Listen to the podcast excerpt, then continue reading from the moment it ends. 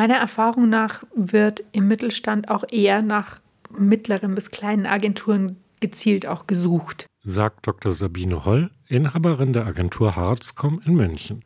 Warum das so ist und wieso kleine und mittelständische Firmen auch von kleinen Agenturen einen umfassenden Service erwarten dürfen, das erfahren Sie in dieser Folge. Außerdem geben wir Tipps, worauf Sie bei der Agenturauswahl achten sollten und wie Sie die Basis für eine gute Zusammenarbeit legen. Sie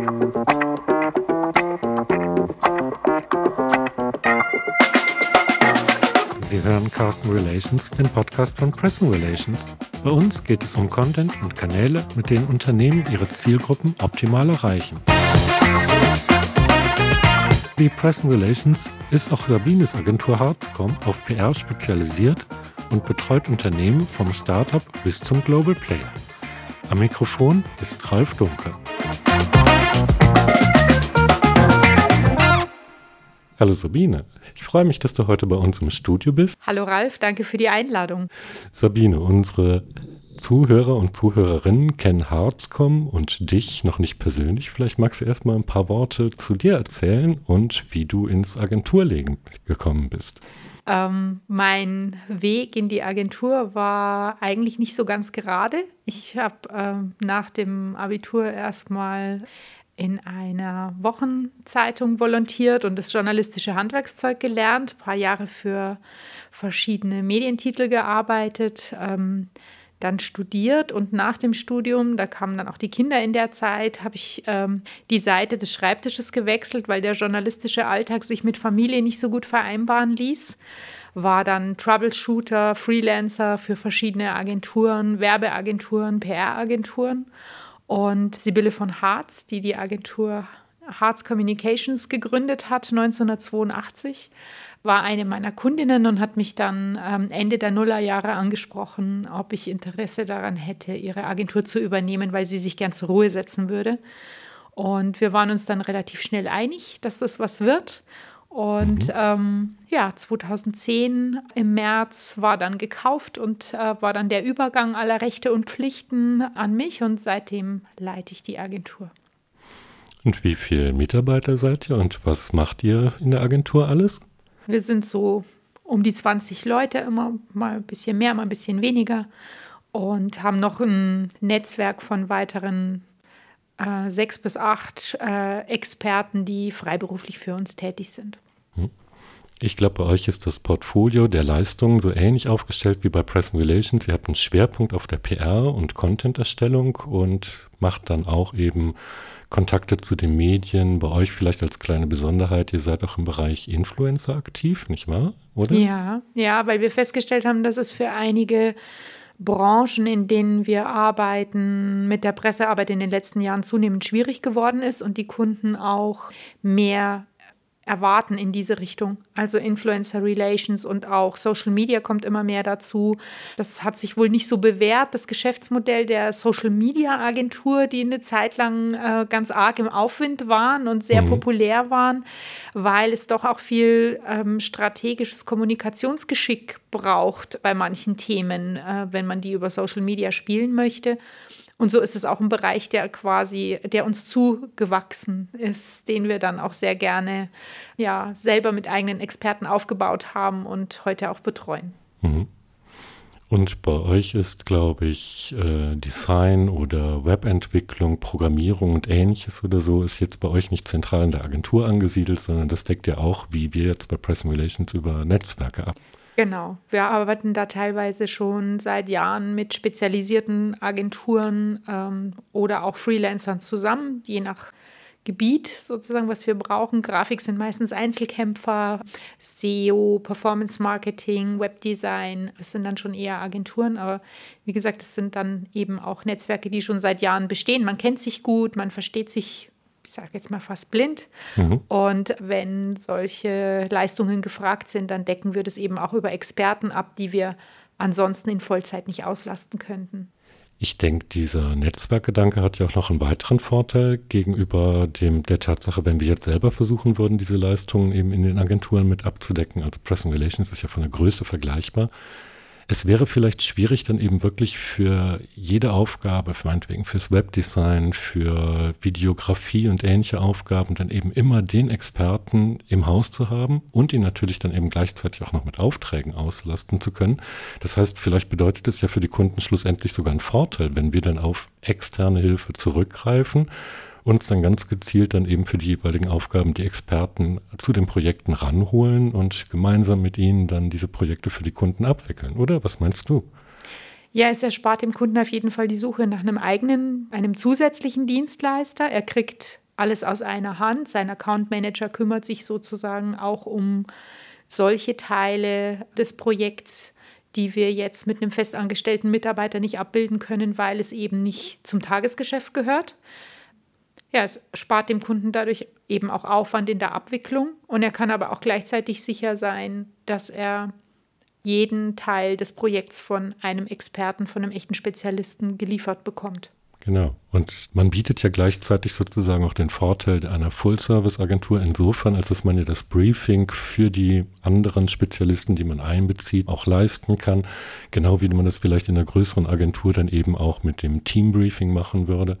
Von daher für den Kunden ja keine nennenswerten Nachteile. Oder gibt es da irgendwelche Sachen, die dir so spontan einfallen würden, wo du sagen würdest, Full Service ist der, dem Netzwerk überlegen?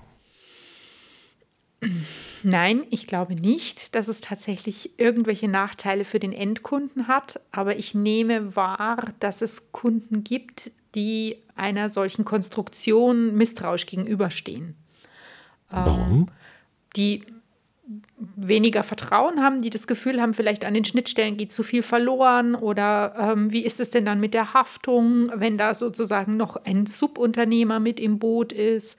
Ich denke nicht, dass das alles begründet ist, weil man hat natürlich mit so festen Partnern, wie die es sind, mit denen wir arbeiten, auch vertragliche Beziehungen. Das ist ja alles sauber geregelt. Aber ich habe festgestellt, dass es Kunden gibt, denen es dann lieber ist, zu einer größeren Agentur zu gehen, die das alles mit festangestellten Mitarbeitern abdecken kann. Die haben da vielleicht mehr Vertrauen dazu, ich weiß es nicht. Im Endeffekt denke ich, ist es im Netzwerk sogar vielleicht qualitativ besser, weil man in einer größeren Agentur vielleicht dann die Wahl hat zwischen ein und zwei oder drei Grafikern äh, und dann muss man sozusagen nehmen, wen die Agentur rekrutiert hat. Wir können sehr schnell, sehr flexibel halt auch einzelne Beteiligte austauschen. Wenn wir jetzt eine Broschüre oder eine Webseite designen beispielsweise und der Kunde ist mit den ersten zwei Entwürfen nicht zufrieden, dann können wir austauschen und können eben auch Leute mit einer ganz anderen Herangehensweise sozusagen ins Projekt bringen und dadurch eigentlich viel mehr äh, Bandbreite abbilden, weil wir da nicht festgelegt sind. Ja, und was bei uns zum Beispiel auch ab und zu der Fall ist, wir haben auch Kunden, die haben zum Beispiel einen Webdesigner oder eine Grafikerin oder einen Grafiker oder ähnliches, mit denen sie schon vertrauensvoll zusammenarbeiten. Dann kann ja auch der Kunde in dieses Netzwerk seine Partner mit einbringen und mit uns kontaktieren. Und dann machen wir den Job gemeinsam. Das ist ja auch eine schöne Sache. Das ist eine sehr schöne Sache. Solche äh, Konstellationen haben wir auch mitunter.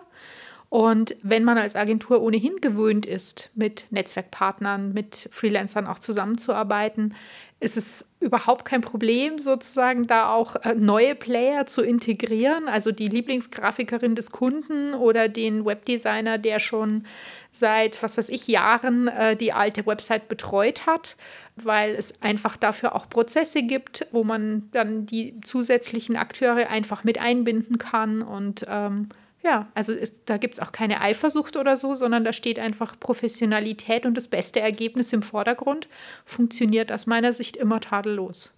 Und man darf natürlich auch nicht vergessen, dass wir jetzt als relativ kleine Agenturen gegenüber einer Full-Service-Agentur, die ja vielleicht 100 oder mehr Mitarbeiter haben kann, mit dem Kunden auch auf einer gewissen Augenhöhe sind. Ich glaube, bei euch ist auch der Kundenkreis eben typischerweise eher im Mittelstand angesiedelt, oder?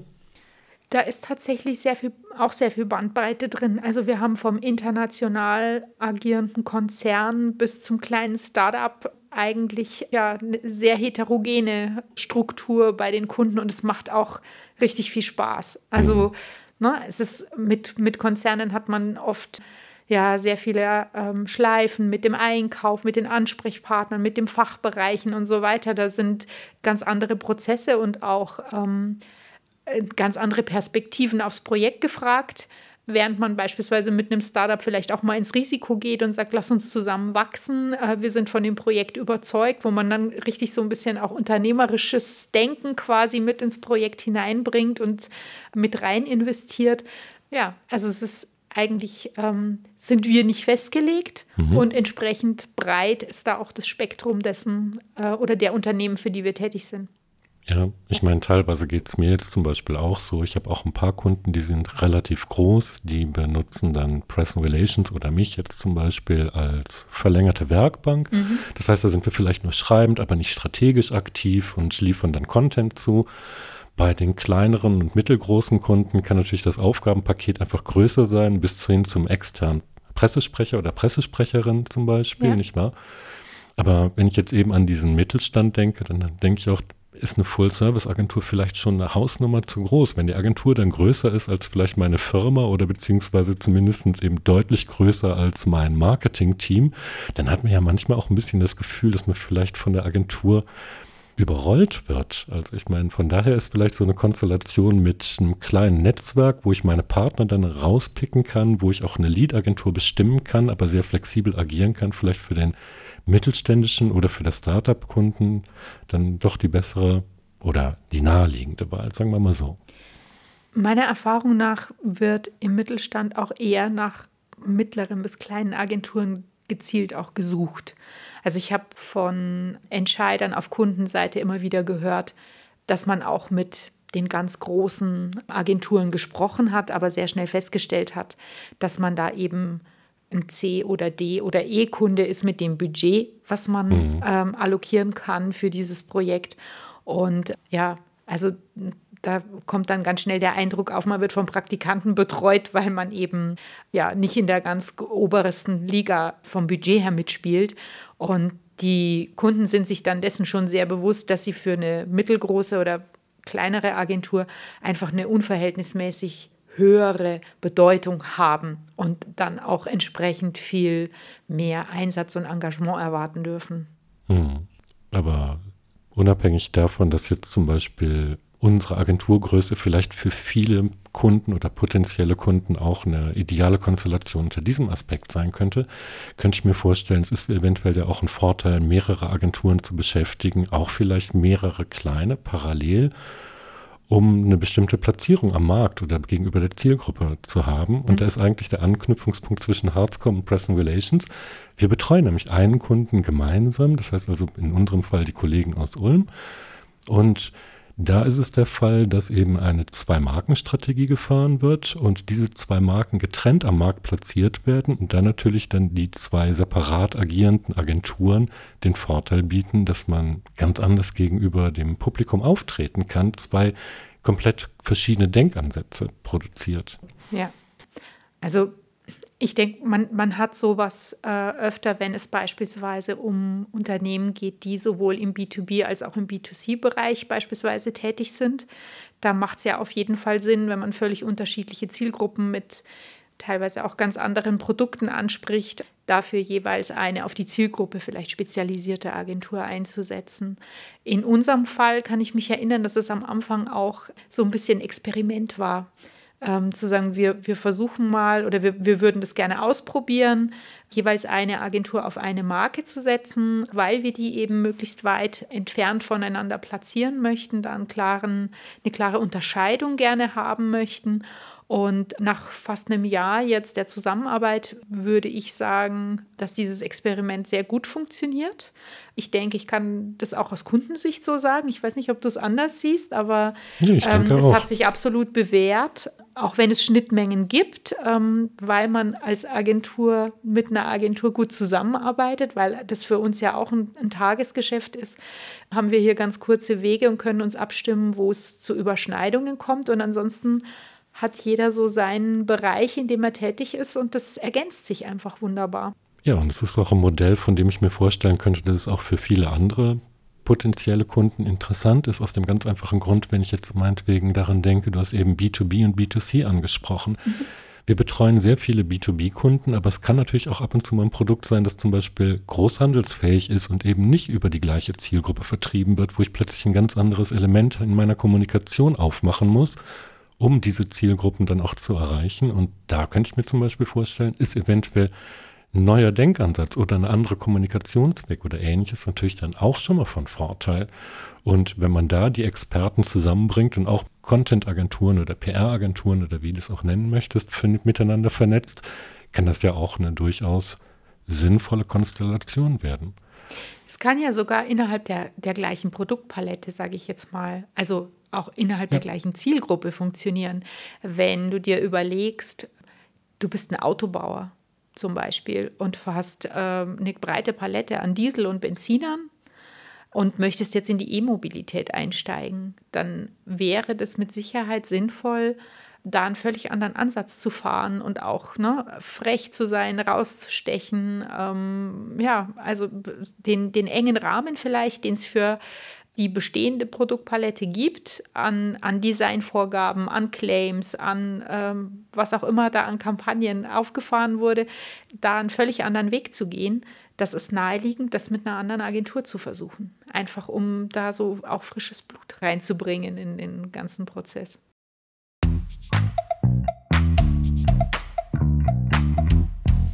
Ja, ich glaube, dann haben unsere Zuhörerinnen und Zuhörer jetzt einen guten Eindruck davon bekommen, dass eine Konstellation innerhalb eines Netzwerkes oder ein, ein Mehragenturkonzept durchaus Sinn haben kann.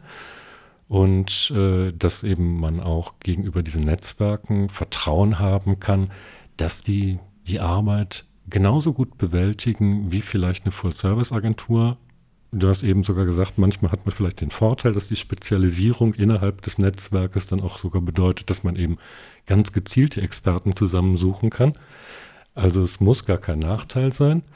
Wichtig wäre aber vielleicht auch, dass wir ein paar Anhaltspunkte geben, worauf man überhaupt bei der Agentur oder bei der Dienstleisterauswahl am meisten achten sollte.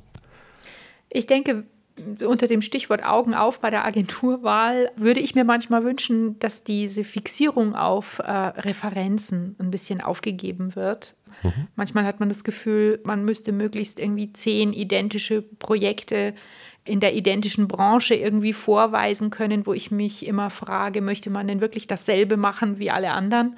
Eigentlich möchte man ja neue Wege gehen. Von daher, glaube ich, ist die Expertise, insbesondere auch die, die beraterische, strategische Expertise, ähm, glaube ich, oft wichtiger als möglichst äh, maximal übereinstimmende Referenzen. Ja, und genau diesen Punkt kann ich ja vielleicht sogar im Kennenlerngespräch abfragen, indem ich zum Beispiel den Agenturpartner, den ich eingeladen habe, zum Kennenlernen mit einer Aufgabe konfrontiere, seine Kreativität auf, äh, auf die Probe stelle während des Meetings und so einen Eindruck davon gewinne, ob er vielleicht schnell, spontan, pfiffig reagiert und eben auch auf meine Wünsche oder auf meine Ideen eingeht oder vielleicht wir zum Beispiel auch Gegenvorschläge konzipieren würde. Am Beginn der Zusammenarbeit mit einer neuen Agentur ist von Seiten des Kunden natürlich auch immer ein Vertrauensvorschuss, der gegeben werden muss. Wenn man sich da unsicher ist, gibt es ja auch verschiedene Modelle, die unterschiedlich viel Vertrauen erfordern. Das heißt, es wäre ja auch denkbar, dass Kunden Koordinationsaufgaben zum Beispiel auch bei sich im Team belassen und nicht die gesamte Lead äh, Verantwortung an die Agentur abgeben oder dann eben Zug um Zug, wenn man sich auch davon überzeugt hat, dass es gut läuft oder sich die Prozesse eingespielt haben. Was mir auch so spontan einfällt, gerade bei der Zusammenarbeit mit neuen Kundinnen und Kunden, ist der Aspekt, dass man bei den Projekten oft vielleicht mit einer Vorstellung konfrontiert wird, also wir von Agenturseite mit einer Vorstellung konfrontiert werden, die schon sehr konkret gefasst ist, aber die vielleicht nicht immer das Optimale ist, um die Zielgruppe zu erreichen. Was natürlich einfach daran liegt, dass der Kunde ganz logisch eine ganz andere Perspektive auf die Sachen hat.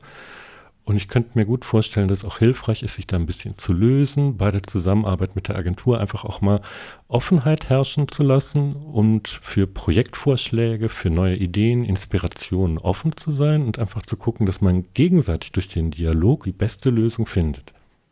Die erfolgreichsten Projekte wenn ich so zurückschaue, waren immer die, wo ein sehr intensiver Dialog stattgefunden hat. Das heißt, wo man auch nicht nur als verlängerte Werkbank gesehen wurde, die den Content liefert oder irgendwelche äh, Formate und tolle Ergebnisse, sondern eben auch für ihre Expertise eine gewisse Wertschätzung erfährt und ähm, man als Agentur auch mal um Rat gefragt wird, wie würdet ihr das angehen? Und man eben gemeinsam dann auch im Dialog entwickelt, was hat der Kunde an Ideen und Wünschen im Hintergrund, was sind seine Ziele selbstverständlich und was kann die Agentur kreativ und beraterisch dazu beitragen, dass was Rundes draus wird. Das heißt, wenn ich dich richtig verstanden habe, sind noch die wesentlichen Punkte in der Zusammenarbeit Vertrauen und Verständnis und eine gute Beziehung zu schaffen, in der der Dialog dann eben auch ständig vorangetrieben wird. Ganz genau. Schönen Dank für das Gespräch, Sabine. Ich bedanke mich.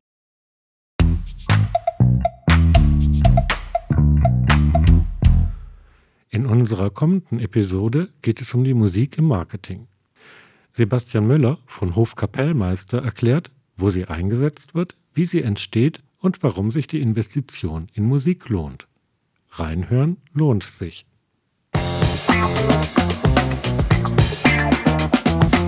Sie hörten Carson Relations, dem Podcast von Pressing Relations.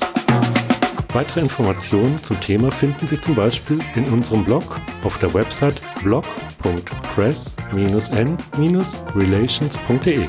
Abonnieren Sie uns und verpassen Sie keinen unserer Tipps und Tricks rund um Marketing und Medienarbeit. Bis zum nächsten Mal.